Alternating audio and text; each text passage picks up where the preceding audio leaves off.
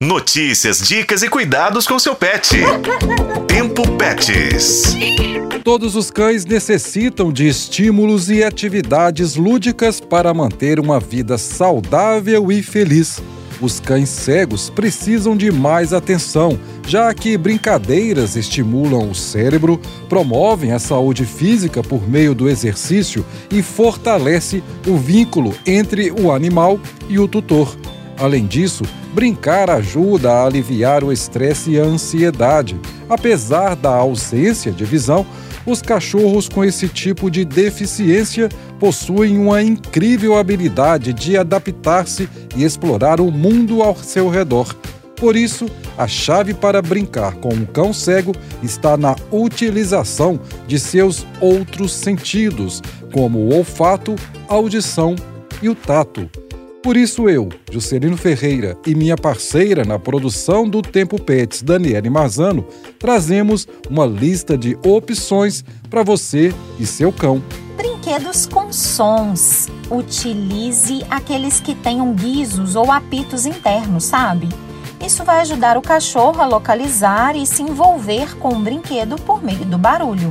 Jogos de cheiro esconda petiscos ou brinquedinhos aromáticos e incentive o bichinho a encontrá-los. Uma opção é usar um tapete de olfato. Outras opções são pista de obstáculos.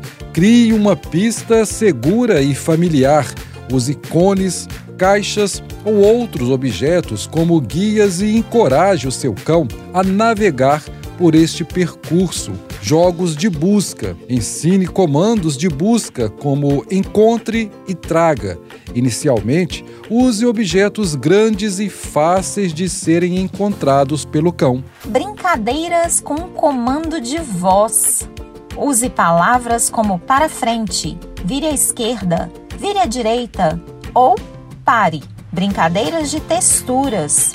Introduza brinquedos com diferentes texturas, como borracha, tecido e corda. Isso vai proporcionar variedade sensorial ao seu cachorro. Brinquedos interativos.